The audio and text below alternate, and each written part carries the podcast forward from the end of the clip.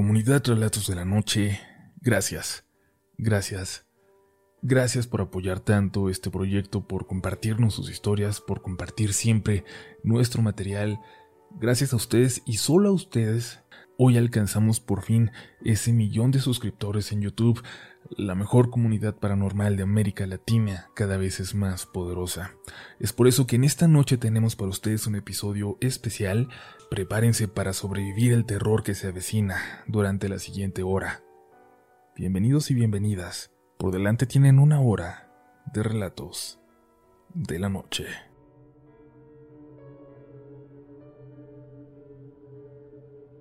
Hace poco tuve una situación complicada. Terminé una relación de años, realmente la única relación que he tenido en la vida. A los 18 años me fui de la casa para vivir con mi novio y desde ese momento hasta los 24 todo fue bien, o relativamente bien. Pero desde el año pasado surgieron problemas y bueno, todo terminó hace unos meses. Mi departamento era en realidad su departamento, todo estaba a su nombre, todos los muebles los compró él. Cuando salí de ahí no tenía nada, y mi amiga Regina me salvó no solo me dio su amistad, sino que me abrió las puertas de su departamento. Me dejó quedarme en su sala por varias semanas hasta que yo me recuperara y estuvo ahí para mí todo ese tiempo. No exagero al decirles que parecía que cada noche era más bien una pijamada. Se quedaba en la sala conmigo por un buen rato, veíamos películas. Me hacía plática cada que me veía triste y no me dejaba hasta que me veía bien o hasta que yo me quedaba dormida. Yo notaba algo que ella hacía cuando, cuando me dormía. Sé que podrán decir que cómo me daba cuenta si ya estaba dormida, pero era algo que alcanzaba a notar antes de dormirme por completo, en ese momento en el que estás entre dormida y despierta. Mi amiga me tocaba el cabello, lo estiraba con los dedos y ya luego caminaba hasta su cuarto. Así hizo por varios días y Luego empecé a sentir algo más. Estiraba mi cabello, sí, y luego como que lo mordía, como que lo ponía entre sus labios. No sé cómo explicarlo, pero en ese momento yo lo tomaba como una señal de cariño, como como un beso antes de dormir, como algo que haría una hermana por ti jugando. Quizás era su costumbre. De hecho me daba algo de pena preguntarle y además no lo sentía con mala intención. Me sentía querida, apapachada. Con el paso de los días empecé a notar también que despertaba sin los calcetines puestos. Seguramente ella me los quitaba cuando me quedaba dormida, antes de irse a dormir. Incluso un día durante el desayuno le comenté que a mí me gustaba dormir con los calcetines puestos. No me dijo nada y pensé que no me había puesto atención porque seguía despertando sin ellos. Pero bueno, entonces, algo, algo pasó. Algo que es lo que me hace compartir con ustedes esta historia. Regina tuvo mucho trabajo en el estudio y salió tarde. Eran las nueve de la noche cuando me habló para decirme que no iba a llegar a cenar, que me hiciera algo o bien que ordenara de fuera. Así lo hice. Y luego puse una película esperando que me diera sueño. Esperando no pensar, no sentirme triste. Cuando me estaba quedando dormida, sentí los dedos otra vez recorriendo mi cabello. Luego, cómo lo mordían. Esta vez incluso sentí la respiración pesada de alguien y, y luego me jalaron los calcetines y los pasos se dirigieron corriendo hasta la habitación de Regina, Incluso pude escuchar cómo azotaban la puerta del closet. Fue un momento de confusión, un momento en el que me rehusaba a abrir los ojos, que pensaba que todo era un sueño, que había llegado Regina y no me había dado cuenta, que me había quedado dormida por unos segundos, pero... No. No porque empecé a escuchar a Regina batallando con la cerradura como siempre al llegar, quitando las tres que había puesto y luego entrando, disculpándose por haberme dejado sola y por llegar así y despertarme. Volté a ver mis pies. Ya no tenía los calcetines puestos y además todavía podía sentir aquellos dedos ahí, en mi cabello. Podía sentirlos, podía sentir ese aliento. Tuve un ataque de pánico en ese momento. Intenté explicarle a mi amiga lo que había pasado, pero no podía. Después de un buen rato me pude calmar y se lo conté. Le conté lo que creía que había pasado todos esos días antes y, y ella me dijo que nunca había tocado mi cabello, mucho menos me había quitado los calcetines. Revisó su cuarto, revisamos todo, el armario, pero claro que esta vez no encontramos nada. Por suerte, esto que pasó coincidió con mi mudanza, pero ella me aseguraba que jamás había tenido una experiencia paranormal en su departamento, aunque sí creía en la existencia de todo eso. Meses después me contó que se encontró a su vecino de enfrente en el estacionamiento. Subieron juntos. Él vivía justo enfrente. Le confesó que su hija de unos cuatro años decía que en el departamento de Regina no solo vivía ella, sino un señor chiquito también.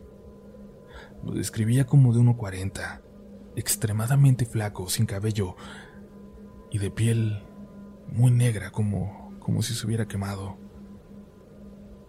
A los padres de la niña les parecía raro que su hija tuviera la imaginación para ver algo así, pero no le dieron importancia. Y en ese momento quizás Quizás salir subiendo y no tener nada más de qué hablar. El vecino se lo contó a Regina. Quizás no tiene nada que ver, pero a Regina le aterra la idea de pensar que aquello que viví yo tenga algo que ver con eso que imagina, esperemos, la niña que vive en el departamento de enfrente.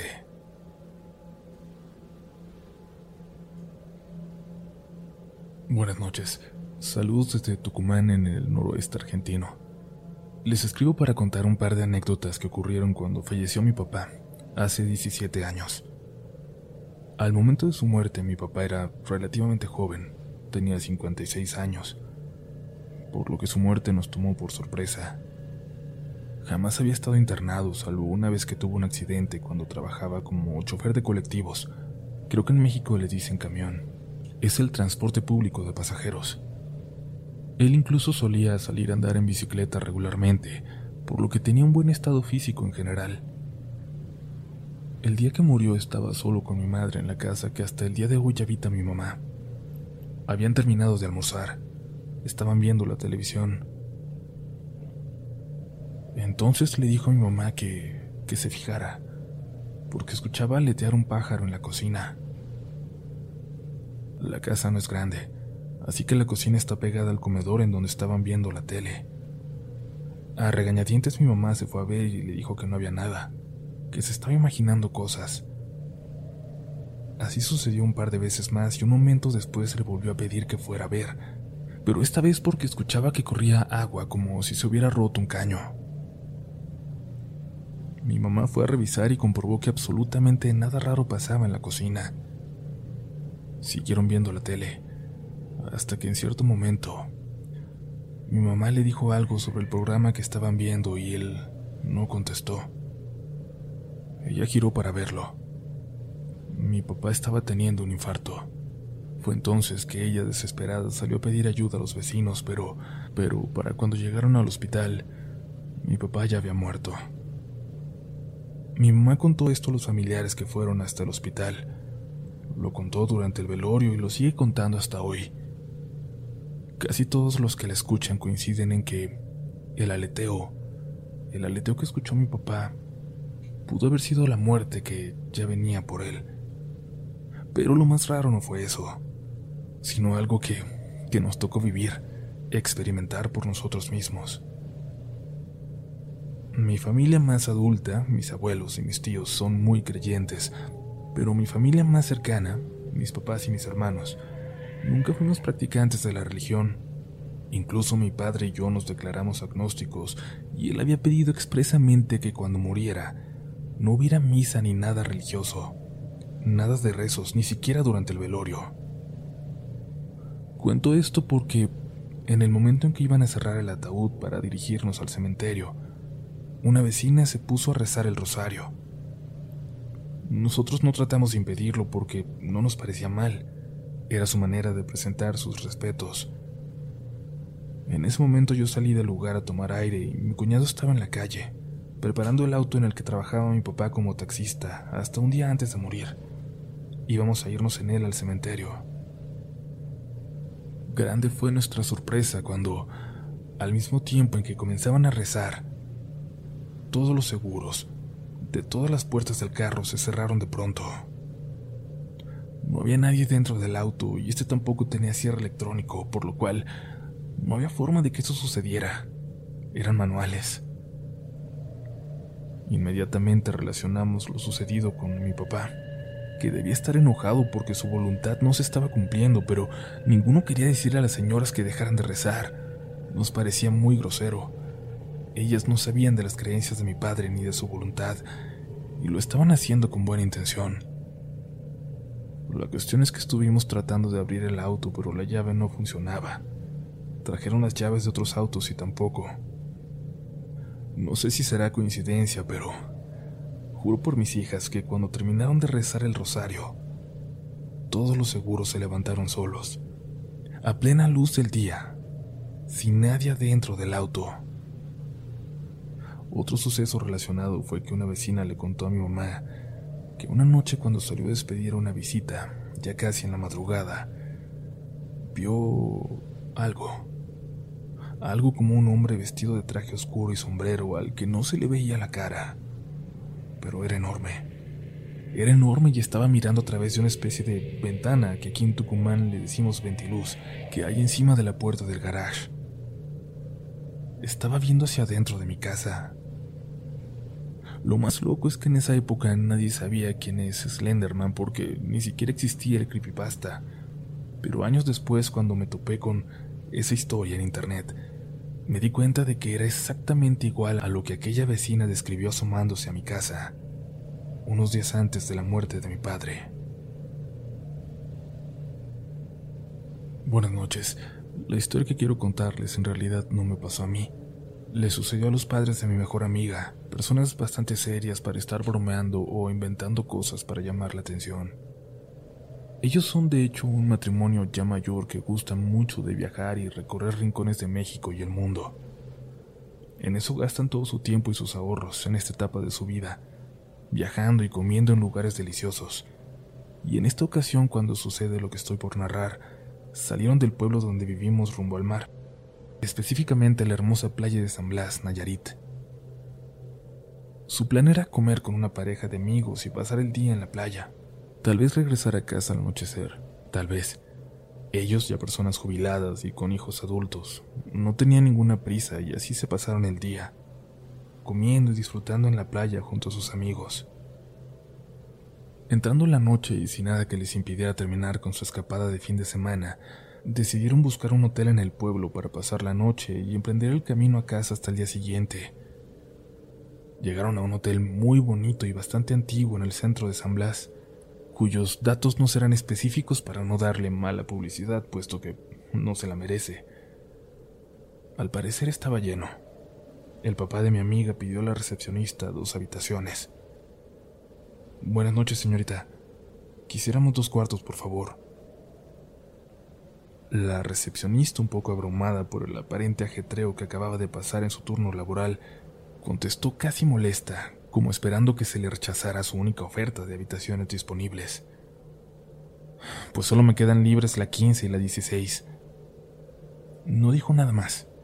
Sin dar más explicación, solo se quedó atenta a la respuesta de sus huéspedes. Pues le estamos pidiendo dos habitaciones y tiene esas dos habitaciones libres.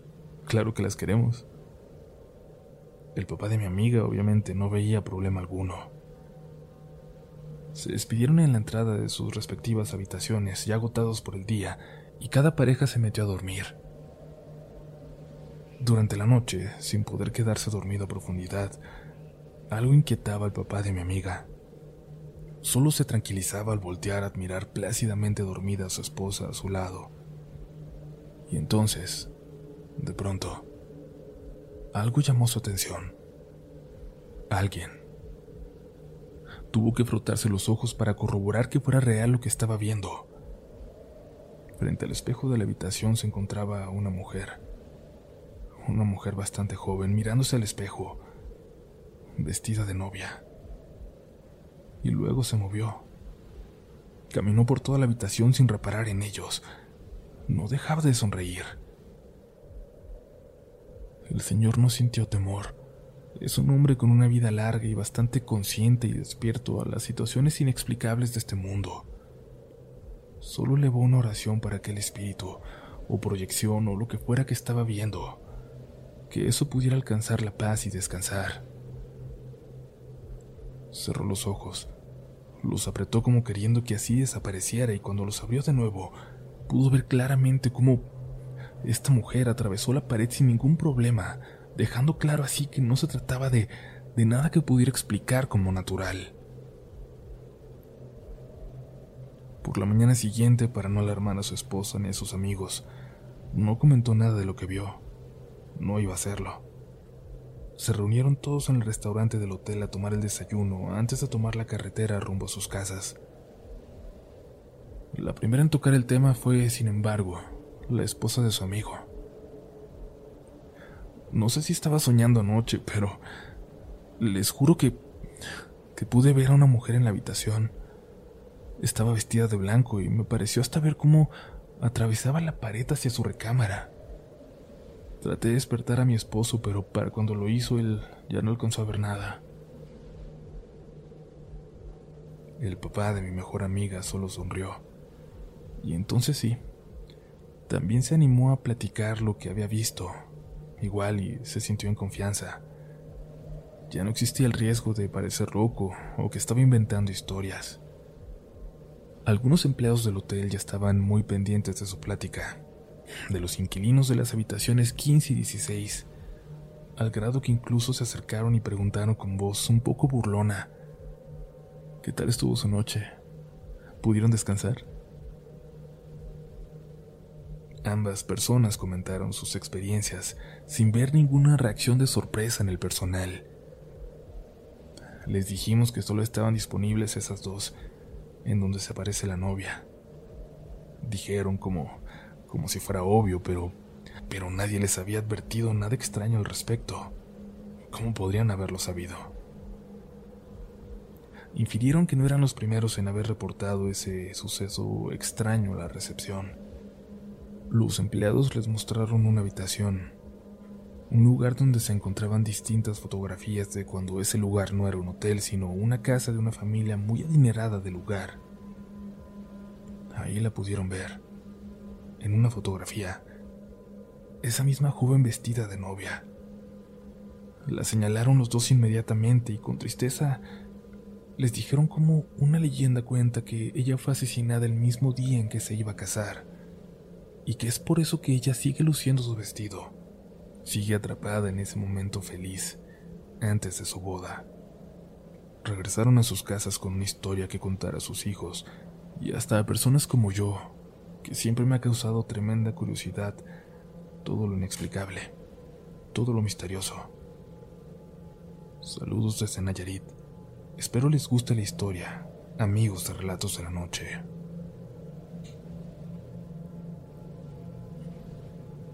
Buenas noches, comunidad. Esta historia es real y pasó en Nuevo León, en el municipio de Apodaca, en el año 2004. A mí me han pasado muchas cosas muy extrañas y feas, y hoy les cuento la que considero la más traumática de todas. Con ella espero que ustedes se animen a contar cuando les pase algo. Con eso sentiría que tengo el objetivo cumplido. Yo vivía en aquel municipio, en la colonia Los Ébanos, y esto sucede cuando nos estábamos mudando de casa, ahí en esa misma colonia. La casa nueva estaba en una esquina y enfrente solo había terreno con monte. La primera noche que empezamos a mover cosas no terminamos. A mí me tocó quedarme en la casa nueva con las cosas que pudimos llevar. Me quedé con un amigo, Roberto, que nos ayudó. Como no teníamos cama aún, extendimos una colcha en la sala y estuvimos un rato platicando y recordando aventuras. La casa tenía porche y un barandal. Este barandal estaba caído. Teníamos que cargarlo, arrastrarlo de un lado a otro para que se abriera y... Y fue cuando empezó la mala noche. La casa estaba muy rara, imponía, era como de película de terror. de dos pisos y pues sin muebles y sola, todavía daba más miedo. Mi amigo no podía dormir y me dijo que quería ir al baño, pero el del piso de abajo no tenía agua. Sin embargo, arriba no había luz. Vete al de arriba, le dije. Solo llévate el foco de la cocina. Lo vi muy dudoso de subir, casi como si ya presintiera que algo le estaba esperando allá arriba. Sé que tenía miedo y le dije en tono burlón que si quería yo lo acompañaba. Solo se rió y se subió. Yo me volví a recostar. Dormité no sé si 20 minutos o más y fue cuando oí el barandal arrastrarse y la puerta abrirse. Me levanté de inmediato y, y solo logré ver a mi amigo corriendo hacia la avenida. Por más que le hablé no volteó. Nunca volteó hacia atrás. Cerré la casa y me fui a la otra con mi familia. Les expliqué lo que había ocurrido y mi papá me reclamó pensando que habíamos tomado algo. Le aseguré que no. Le dije que solo cenamos y eso fue todo. Al día siguiente acabamos de llevar las cosas y nos instalamos por completo. Ahí vivíamos mis padres, mis dos hermanos y yo.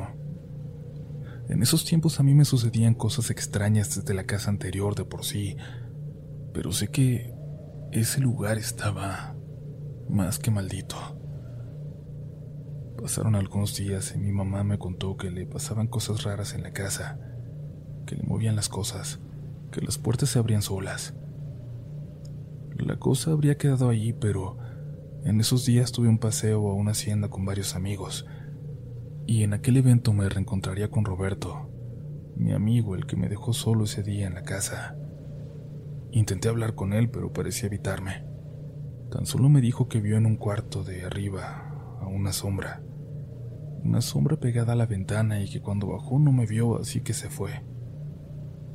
Yo no le creía. Sabía que había algo que no me estaba diciendo, pero me limité a decirle que seguramente tenía miedo, solo, solo burlándome de eso. Aquí debo aclarar que a la hacienda fuimos buscando experiencias fuertes. Se contaban historias de fantasmas por la zona y por un momento sentimos que sí escuchamos algo. Un amigo iba muy tomado y hasta se puso a retar a los demonios o lo que fuera que estuviera ahí, y en un momento creímos ver la silueta de una señora a lo lejos. Solo eso. Al terminar la exploración habíamos quedado de ir a mi casa a echarnos unas cervezas, pero después de lo que vivimos, solo dos amigos aceptaron. Los demás se fueron a sus casas. Uno de estos amigos fue Roberto, tal vez envalentonado por el alcohol. Todos estábamos tomando. Yo de inoportuno quise jugarle una broma y le dije a mi otro amigo que lo íbamos a asustar, que me siguiera el juego. Llegamos a la casa. Empezamos a tomar y charlar de lo que nos pasó en la hacienda. Cuando escuchamos cómo se movía el barandal, me asomé y estaba abierto, pero nadie entró. Se me hizo raro, pero no había pasado nada. Roberto se metió al baño y fue cuando le dije al otro chico que se escondiera, que lo íbamos a asustar. Le dije que hiciera ruidos como si fuera a entrar y yo le diría a Roberto que estaba en el baño de arriba. Cuando salió Roberto del baño preguntó por el otro chico. Y en eso, nuevamente escuchamos el barandal. Otra vez. Yo traté de parecer asustado pensando ya en la broma que estábamos haciendo y abrir la puerta y Roberto fue detrás de mí.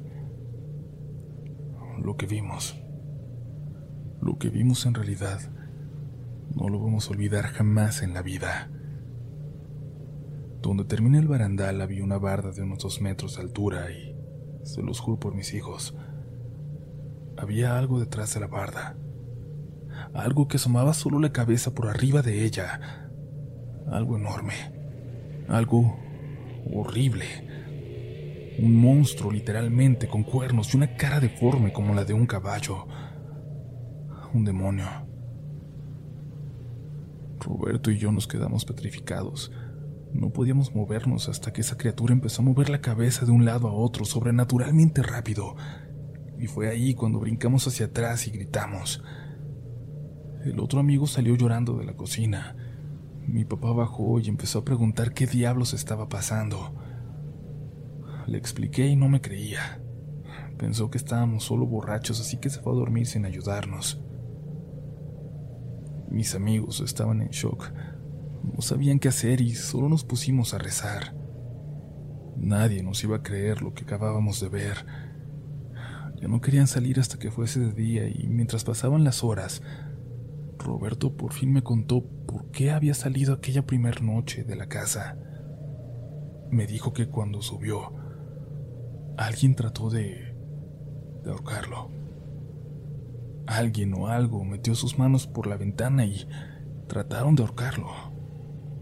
Y dice que me gritó, que trató de despertarme pero que yo no reaccioné. Pasaron algunos días.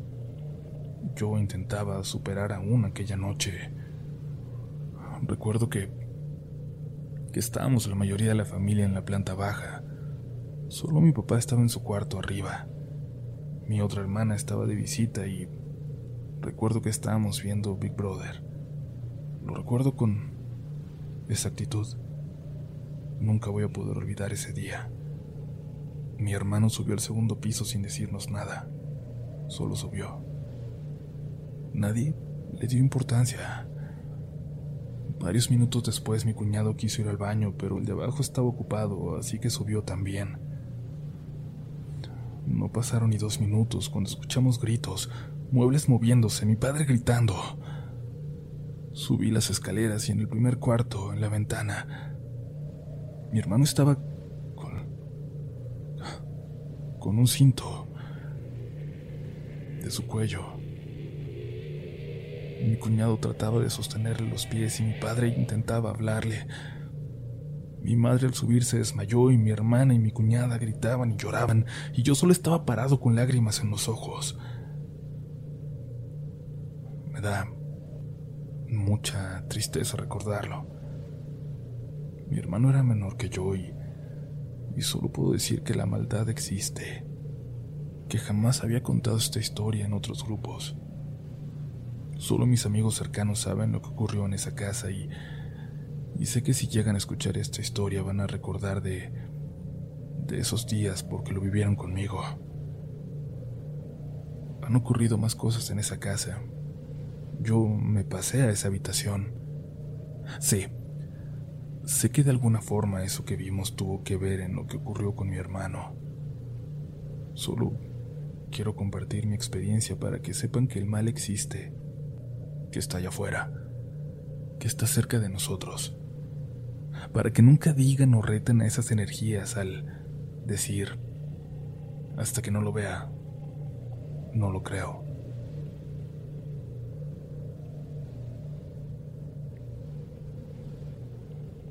Hola comunidad, buenas noches. Les voy a contar una experiencia muy corta de mi abuela que pasó hace apenas un año. En su cuarto ya tiene una puerta que da a la calle. Los vidrios que tiene la ventana de esa puerta son polarizados. Se ve de adentro para afuera, pero de afuera hacia adentro no puedes ver nada. Una madrugada a las dos y media de la mañana, mi abuela no podía dormir. Andaba dando vueltas sobre la cama, así que mejor decidió levantarse y caminar en su cuarto. En cierto momento escuchó ladrar a los perros de los vecinos, casi al final de la calle. Su calle cruza con otra que llega al río que atraviesa toda mi ciudad. A mi abuela no se le hizo raro. Solían ladrar los perros como en cualquier lugar, así que solo se sentó sobre la cama escuchando. Los perros ladraban y aullaban, cada vez más cerca, como si algo se acercara subiendo a nuestra calle. Un vecino tres casas arriba tenía tres perritos, French Poodle, que por lo regular andaban en la calle y ellos también comenzaron a ladrar, a ladrar y a llorar como desesperados. Mi abuela hasta pensó que alguna persona les había pegado. Se asomó rápidamente por la ventana que está polarizada y, y vio a una mujer, sin zapatos y muy delgada, con la piel extremadamente blanca. Estaba encorvada con sus brazos esqueléticos se abrazaba como si tuviera frío. Un frío que de pronto inundó también la casa de la abuela.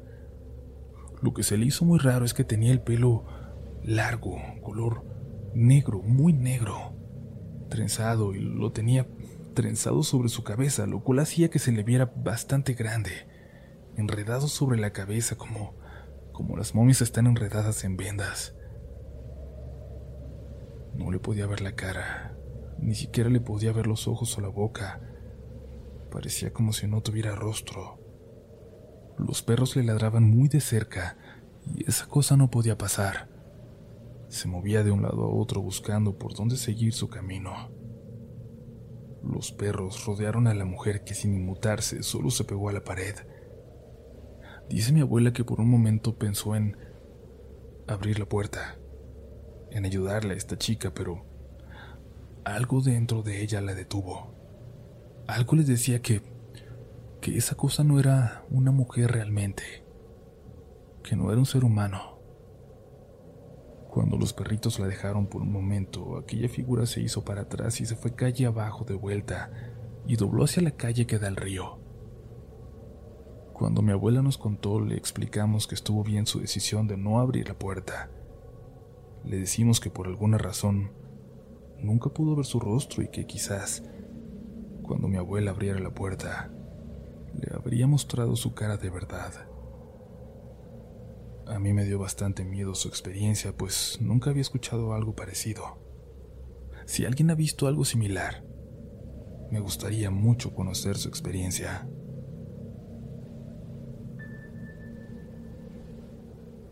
Comunidad Relatos de la Noche, seguimos por aquí en este especial.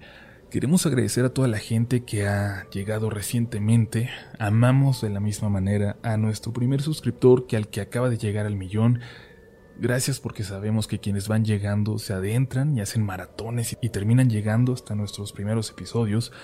Pero gracias infinitas a los que nos han acompañado en este camino desde que grabábamos con un microfonito que se escuchaba peor que un teléfono Gracias a los que fueron partícipes de la evolución de este canal, a los que nos fueron diciendo estos videos nos gustan, estos no tanto, porque ustedes son los que formaron la esencia de Relatos de la Noche, ustedes son los que tuvieron paciencia para seguir suscritos todos esos años en los que hacíamos un video al mes, en los que abandonábamos este canal por tener un, un trabajo real allá afuera. Gracias, gracias de verdad por la paciencia, por estar aquí, por seguir por aquí en la comunidad. Y gracias a toda la gente que ha llegado también a través de Spotify, de Apple, de, Amazon, a toda la gente que ha descubierto este proyecto a través del podcast. Ustedes hacen todavía más poderosa a esta, la comunidad Relatos de la Noche, la mejor comunidad paranormal de América Latina, sin dudarlo, se los puedo decir. Gracias a todos y a todas las que han tenido confianza de compartirnos sus experiencias, las que ya están publicadas y todas las que aún no, pero que se van a publicar en el futuro. Pero bueno, ustedes están aquí por las historias y es hora de regresar. Nos quedan todavía por delante varios relatos de la noche. Hola a todos. Por fin hoy me animaré a relatarles esta experiencia. Hace meses que ocurrió.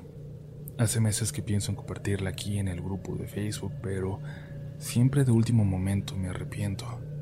No sé por qué hay cierta pena, sobre todo cuando uno siempre dice no creer en lo paranormal y luego lo vive. Yo vivo sola con mi hija Julieta. Ella tiene siete años y es un sol. Es la cosa más importante en mi vida y por quien hago todo el esfuerzo de salir adelante. Su papá nunca se ha preocupado por ella, así que es como si no existiera. Pero aunque batallamos mucho al principio, con el paso de los años el trabajo duro ha dado frutos y ahora estamos en una buena posición. Incluso ya le he podido meter a una escuela de paga. Siento que no hay nada que valga más la pena que invertir en su educación. Quizás sientan que me desvío en estos detalles que pueden parecer irrelevantes, pero es para ponerles en contexto de lo que somos, de cómo vivimos, de que a veces siento que estamos solas haciendo frente al mundo y y sé que muchas madres se van a llegar a sentir así. El departamento donde ahora vivimos se lo rentó mi tío Carmelo a una pareja de adultos mayores durante muchos años. Cuando la señora murió, uno de los hijos vino a llevarse al señor y, y nunca se llevaron los muebles. Nunca volvieron. Mi tío dejó las cosas que servían los muebles grandes como la sala y el refrigerador, y cuando pasaron los meses y no volvieron a comunicarse con él, pues simplemente los dejó ahí para el siguiente inquilino, en este caso para nosotras. Para mí fue un golpe de suerte porque mi tío me lo ofreció así y yo no tenía muchos muebles. Todo parecía encajar de forma perfecta para cuando mi hija entrara a su nuevo colegio, apenas unos metros de aquí. Pero luego, con el paso del tiempo, empecé a notar que había... que hay algo en este lugar. Una energía difícil de describir. A veces cuando mi hija y yo vemos la televisión en la sala o le ayudo con sus tareas, nos llama la atención que se escucha que una persona, una mujer, canta. Ningún otro sonido viene de los departamentos vecinos, así que no logramos identificar qué pudiera ser. Sin decirle nada a ella para no asustarla, cuando escucho esa voz, empiezo a caminar por el departamento intentando encontrar de dónde viene. La única vez que creí estar cerca de hacerlo fue cuando escuché claramente cómo provenía del baño, como de la tina, del fondo, como si hubiera alguien allá adentro. Recuerdo que abrí la puerta del baño y el sonido cesó. La cortina que daba hacia la tina estaba cerrada y no me animaba a correrla. Sentía que detrás encontraría algo algo que me podía cambiar para siempre. Pero reuní todo el valor del que era capaz y abrí la cortina. No había nadie detrás. Nada. Cuando regresé a la sala con mi niña, volvimos a escuchar aquella voz. De nuevo. Como si hubiera alguien en el baño otra vez. Empezamos a sufrir de manifestaciones que cada vez eran más difíciles de ignorar, pero yo intentaba ocultarlas de mi niña.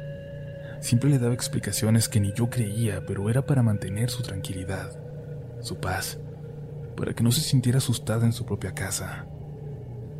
Cualquier persona que haya tenido que vivir con esto, realmente con fenómenos fuertes, sabrá lo difícil que puede llegar a ser para los niños y cómo en ese momento entra nuestro instinto de proteger a los hijos y nuestro miedo, nuestra seguridad pasa a segundo término. Mi hija tenía su cama, su cuarto, pero siempre duerme conmigo. Siempre desde que llegamos aquí. Es como una costumbre. Yo me duermo tocándole su cabecita, acariciándola, y ella me agarra mis dedos con sus manitas mientras se queda dormida. A pesar de que duerme aquí, es muy independiente. Se levanta al baño y a tomar agua sin despertarme. No le da miedo. Ni siquiera prende la luz para no molestar pero siempre siento cuando se levanta y la vuelvo a abrazar cuando regresa. Aquella noche se había quedado dormida con su manita en mi dedo y, apenas pude sentir cuando se levantó. Entreabrí los ojos y la vi caminando, toda chiquita, dirigiéndose hacia la cocina. Siempre dormimos con la puerta abierta. Yo esperaba escuchar que se sirviera agua, pero supongo que me volví a quedar dormida. Y ya solo sentí cuando se volvió a acostar conmigo y se me recargó como siempre y puse mi mano en su cabello. Pero ese... ese no se sentía como su cabello, lacio y largo, no. Se sentía ondulado, viejo y corto. En eso sentí unos dedos tomando mi mano, como ella lo hacía, pero eran unos dedos flacos, arrugados y duros. Grité, Grité muy fuerte sin poder contenerme y empujando esa cosa con mis brazos logré aventarme de allí y caí del otro lado de la cama. Mi hija entró corriendo a la habitación, prendió la luz. Llorando me preguntaba qué tenía, que qué estaba pasando, pero yo no lograba recuperar el aliento para tranquilizarla. No había nadie más en el cuarto con nosotras, pero yo sabía que lo que acababa de pasar no era un sueño. Por supuesto que no. Esa noche le dije que teníamos que salir y estuve dando vueltas en el carro hasta que se quedó dormida. Luego tuve que hablar con mi tío y decirle lo que estaba ocurriendo. Evidentemente no me creyó, pero me dijo que si me hacía sentir más tranquila, le iba a decir al párroco de la iglesia que fuera y bendijera el departamento. Yo no creo tanto en esas cosas, pero acepté. Peor no podría ser. Parecía que las cosas se habían calmado, pero es raro. Cada que me proponía escribirles, compartir mi experiencia con ustedes, por las noches se me subía el muerto. Yo sé, yo sé que hay una explicación científica y es lo único que mantiene mi cordura por el momento, pero ya no sé qué más creer. Espero que todo sea una casualidad. Que esta historia llegue a ustedes y me puedan comentar si alguien ha vivido algo igual. Si hay forma de resolverlo para siempre. Gracias por su atención. Hola comunidad. Les compartiré una anécdota que le ocurrió a mi novio, así que a partir de aquí estará en primera persona narrada por él. Les quiero contar lo que me ocurrió una Navidad. Solo les diré que, como lección, tengan cuidado con lo que aceptan de extraños. Lo que les contaré me recordó mucho a la película Arrástrame al infierno. Quienes la han visto recordarán que la protagonista trata de regalar un botón que tenía una maldición sobre ella para condenar a otra persona y librarse del demonio. Mi historia ocurrió en Ecatepec, cuando mi familia y yo nos encontrábamos reunidos conviviendo y me mandaron a la tienda para comprar algunas cosas que faltaban. Eran cerca de las 11 de la noche, así que salí y me dirigí a la tienda más cercana que aún estuviera abierta. Había una persona que estaba siendo atendida y en lo que yo esperaba, vi a un hombre en la esquina acercarse. Era un señor ya grande, como de 70 años. Vestía todo de negro, chamarra y pantalón de piel, con estoperoles y botas militares. En cuanto me vio me habló con mucha familiaridad. Me dijo, ¿cómo estás? Se ve que te gustan todas estas ondas. Yo solo le sonreí y le dije que sí, y me dispuse a ignorarlo. La verdad solo le dije que sí por darle el avión. Realmente ni siquiera sabía a qué se refería con todas esas ondas. Después me dijo, ven, te voy a dar un regalo, me caíste muy bien. Ya eres mi discípulo. Sé que te gusta todo esto y vas a apreciarlo. Y entonces me dio un disco compacto, sin carátula ni nada que me indicara de qué era. Lo acepté por no ser grosero. Pensé que el señor podía ser músico y era algún disco de su banda o algo así. Cuando me alejaba me dijo, pero ponlo con toda tu familia, en tu casa para que disfruten todos. Y luego se fue. Después de esto compré lo que necesitábamos y cuando iba de regreso empecé a sentir un, gran peso sobre mis hombros. Fue una sensación muy extraña, pues con cada paso la sensación aumentaba, como si estuviera a punto de vencerme, como si estuviera a punto de caer. Al llegar a la puerta antes de entrar, pensé que esa sensación llegó justo después de aceptar aquel disco y de alguna forma empecé a darle sentido a todo lo que me había dicho aquel hombre. Junto a mi casa hay un terreno baldío, así que decidí lanzar esa cosa y aunque, aunque no me crean, en cuanto lo hice, como por arte de magia, ese peso se fue.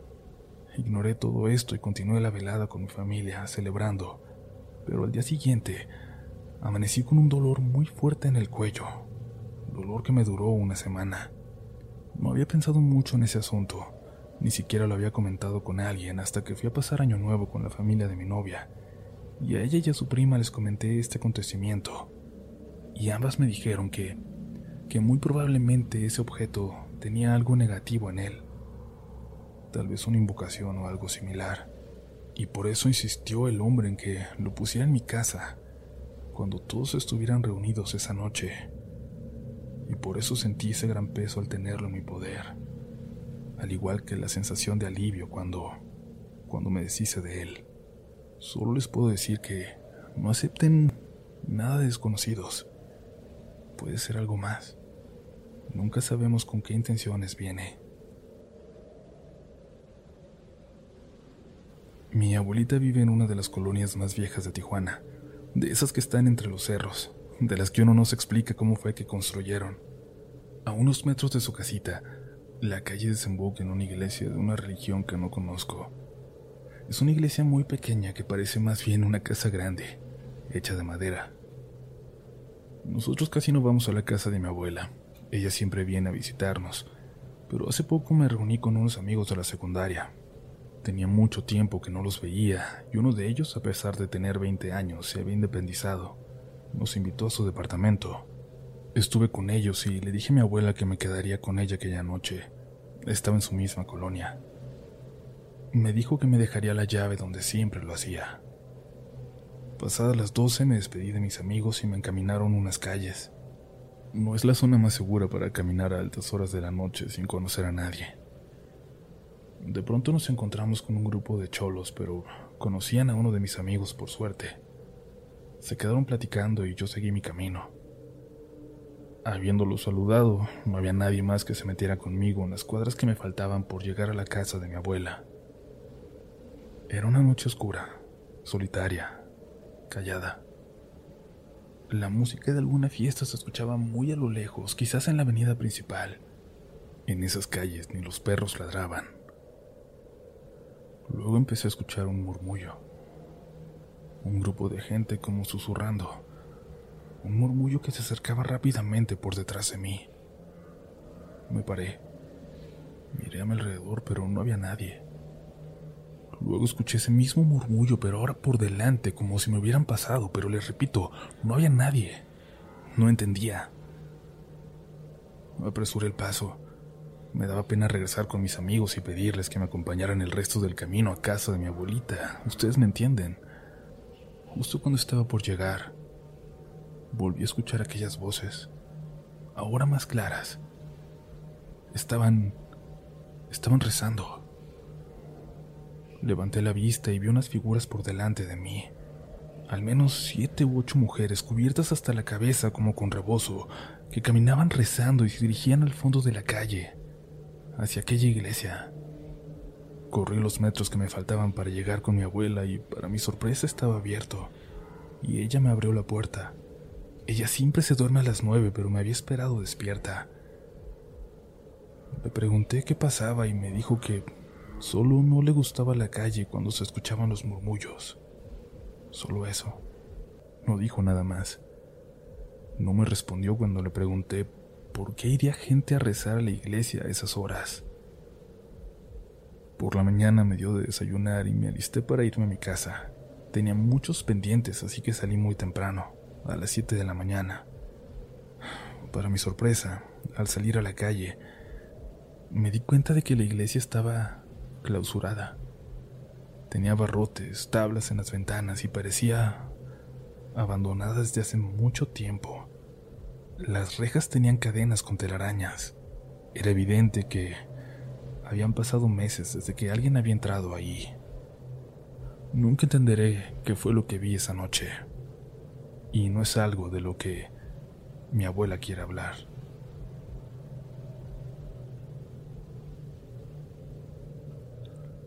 ¿A qué edad dejaron de temerle a la oscuridad?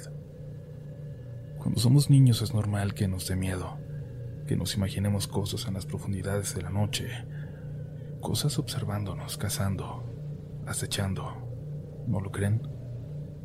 Cuando mi mamá aún vivía, yo tendría unos seis años, empecé a sentirme observado en nuestra propia casa. Esta era de esas de dos pisos donde el baño y las recámaras están en el segundo y nosotros abajo, justo al empezar las escaleras, teníamos el cuarto de las mugres. Así le decíamos nosotros a una habitación sin usar donde mi papá tenía sus herramientas y tiliches. Después estaban la sala y la cocina, pero... Les digo, había que pasar antes por la puerta del cuarto de las mugres. Siempre que bajaba por las noches me costaba pasar enfrente de ese cuarto para poder llegar a la sala y luego a la cocina por un vaso con agua. Siempre era lo mismo. Al llegar a la planta baja, si el cuarto de las mugres estaba abierto, bajaba con cautela y me detenía justo en un escalón antes de bajar. Ahí, ahí tomaba valor y salía corriendo a prender todas las luces porque aunque no lo veía, podía sentir que, que algo me observaba desde la oscuridad de esa habitación, como acechándome, parado en el rincón, oculto en el negro de la noche. Puede que solo haya sido mi imaginación infantil o el miedo natural que se le tiene a esa edad a la oscuridad, pero no podía pasar por ese cuarto cuando estaba abierto sin tener que salir corriendo a prender todas las luces, porque la sensación de que algo me observaba era tremenda. La certeza, por decirlo de alguna manera, de que algo me veía ahí adentro era total. Me daba tanto miedo la oscuridad que incluso creía ver a, a un oso, un oso Teddy, de ojos rojos, que se asomaba por una de las esquinas de la ventana de la cocina, espiándome. Pero, ¿por qué me daría miedo un oso de peluche? Se preguntarán y, y no, no era eso lo que me daba miedo, sino, sino la idea de que hubiera algo que se estuviera moviendo por sí solo. Un simple juguete de peluche poseído por algo y que estuviera allá afuera, viéndome. Siempre tuve esa idea hasta que un día le conté a mi hermana mayor lo que, según yo veía por las noches. Ella me enseñó que ese supuesto oso de ojos rojos solo era una bolsa de plásticos donde guardábamos los broches para tender la ropa. La imaginación de los niños vuela con mucha facilidad, ¿no lo creen? Ahí descubrí que no tenía por qué temerle a la oscuridad que no había nada que no viese en el día, que todo estaba como debería estar. Ya podía bajar y llegar a la cocina sin prender todas las luces del primer piso. Ya le había perdido el miedo a la oscuridad de la casa. No fue sino hasta que tuve unos ocho o nueve años cuando pasó esto, el motivo de escribirles, el primero de varios sucesos inexplicables a lo largo de mi vida. Mi madre no tenía mucho que había fallecido, puesto que ella murió cuando yo tenía siete años.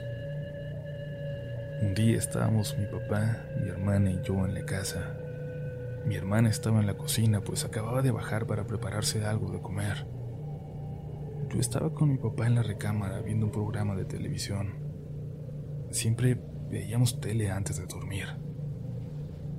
En eso, mi papá me pidió que echara la ropa sucia que teníamos en la habitación en el montón de la ropa sucia. Este montón lo poníamos dentro del closet del cuarto de mi hermana. No me pregunten por qué ahí, ya que desde que tengo memoria siempre la poníamos en ese lugar. Lo que estoy a punto de narrar lo recuerdo con exactitud. Estoy 100% seguro de que ocurrió. Salí de ese cuarto con la ropa y di vuelta a la habitación de mi hermana, ya que son contiguas. Cuando entré a esa habitación, no prendí la luz, pues atrás había quedado esa necesidad de antes de prenderla, porque ya había superado el miedo a la oscuridad sin mencionar que ambos brazos los tenía ocupados con el montón de ropa sucia que estaba cargando. Hice lo mismo de siempre. Entré al cuarto, abrí el closet y dejé caer la ropa sucia en el montón que ya estaba allí adentro. Pero al darme la vuelta, les juro que alguien, que alguien o algo me tomó de la cintura y me jaló hacia adentro, y sentí claramente unas manos grandes, como, como de un adulto, frías y delgadas agarrándome por la cintura y jalándome hacia adentro, como si la oscuridad quisiera tragarme por completo. Todo fue muy rápido, pero yo lo sentí como si hubiese durado varios minutos. Cuando me di cuenta de que no lo estaba imaginando, fue en el momento en que en lugar de caer o de sentarme sobre el montón de ropa sucia, me sentaron en un regazo. Al caer de sentón, sentí que había caído sobre unas piernas, como si alguien estuviese sentado ahí, sobre la ropa sucia en la oscuridad. En ese momento en que sentí unas rodillas en lugar de un montón de ropa, casi se me sale el corazón. No solo sentí mucho, mucho miedo, me sentí realmente en peligro e inmediatamente me incliné hacia afuera y me aferré con todas mis fuerzas de una de las puertas y de la pared para que si algo o alguien no me llevara a la oscuridad. Como pude me levanté y salí de ahí. Salí corriendo y gritándole a mi papá con lágrimas en los ojos que, que había alguien escondido en el closet de mi hermana. Mi papá extrañado inmediatamente se levantó y prendió la luz del cuarto y se puso a buscar por todo el lugar, pero no había nadie en la habitación ni en el closet. Yo estaba muy nervioso y llorando, diciéndole que, que alguien me había tomado de la cintura y me habían metido ahí. Y en ese momento mi hermana venía subiendo las escaleras preguntando que qué había pasado, que por qué estaba tan alterado. Mi papá con cierta incredulidad, al ver que no había nadie en la habitación y siendo un hombre incrédulo y de carácter fuerte, le dijo a mi hermana lo que yo había contado, pero también que, pero que no había encontrado a nadie. Luego de unas miradas entre ellos, ella me abrazó, riendo, y me dijo que había sido ella la que me había asustado, que me calmara, que solo estaba jugando. Pero, la verdad, pese a que mis papás siempre nos inculcaron que los fantasmas no existen, nunca le pude creer que había sido ella por una sencilla razón. Cuando mi papá salió del cuarto de mi hermana, yo vi cuando ella venía subiendo las escaleras y ni mi papá ni yo nos movimos del descanso que está fuera de los cuartos. Desde el momento que pude salir del closet hasta que llegó mi hermana, nadie, absolutamente nadie estaba en el segundo piso excepto mi papá y yo.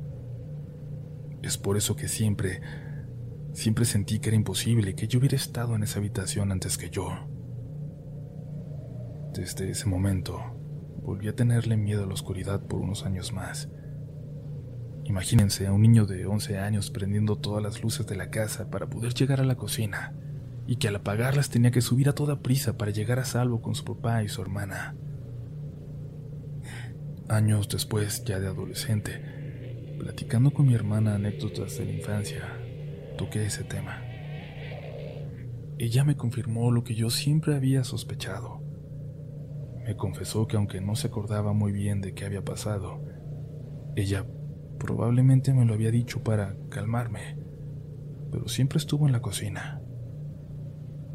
Lo que ella pensaba era que había sido mi mamá, que había ido a darme un último abrazo.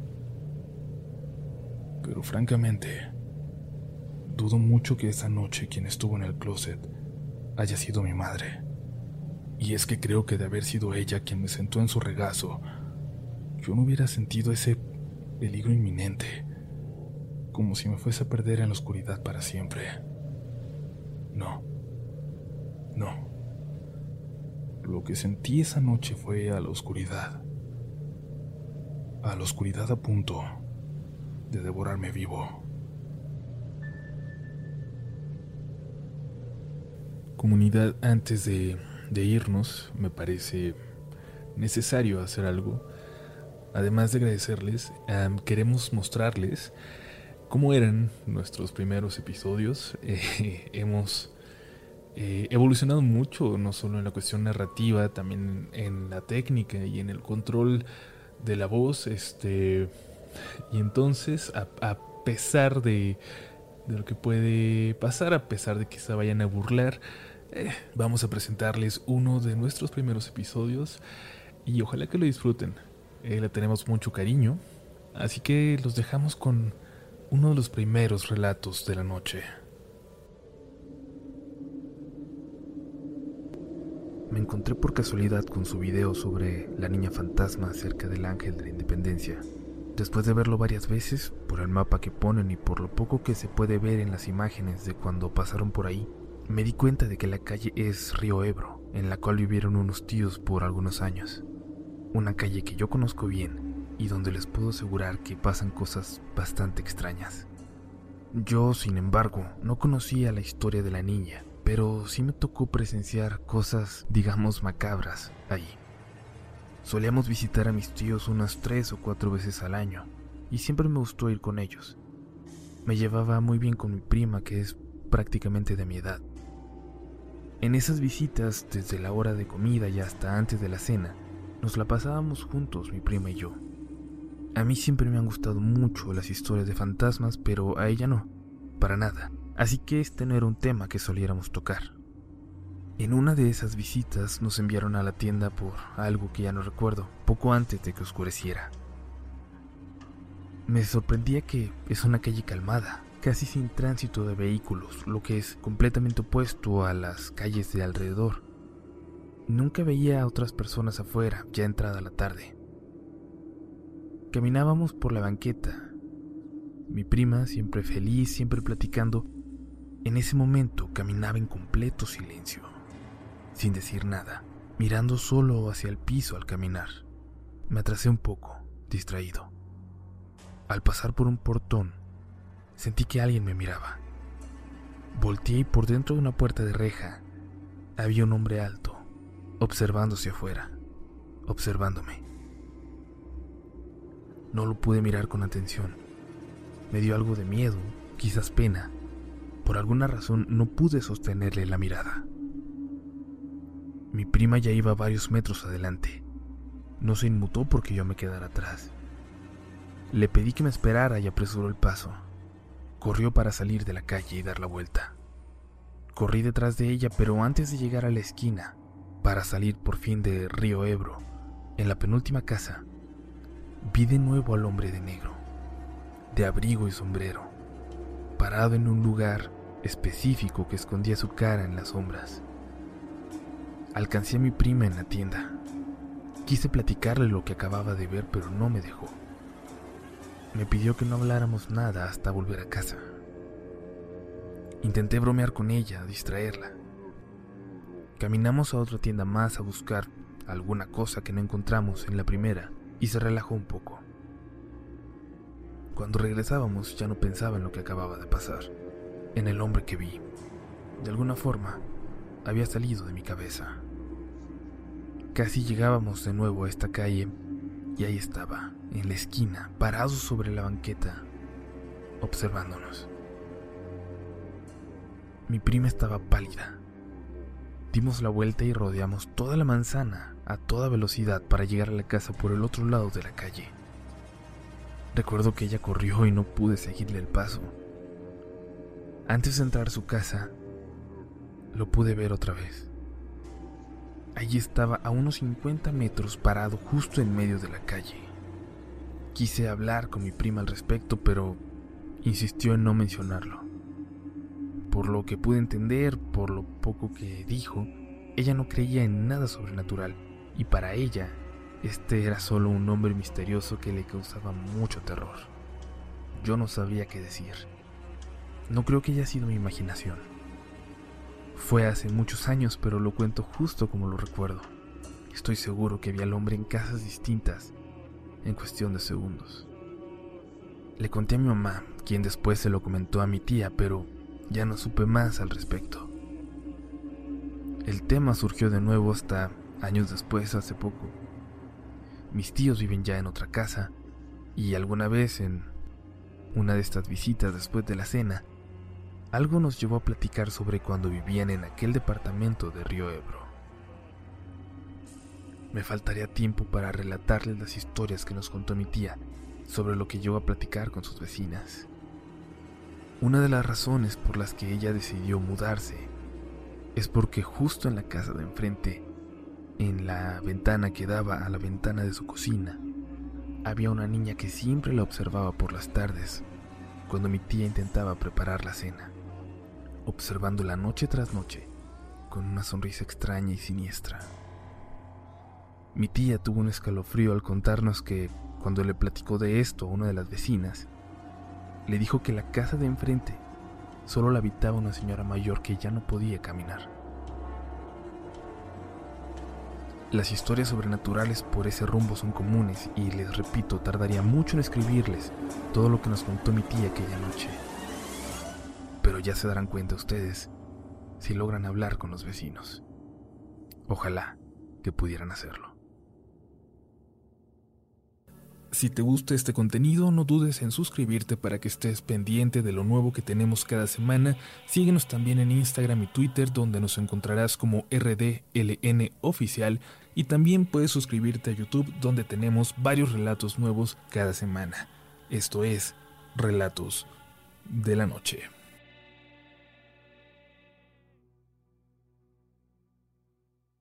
¿Quieres regalar más que flores este Día de las Madres? The Home Depot te da una idea.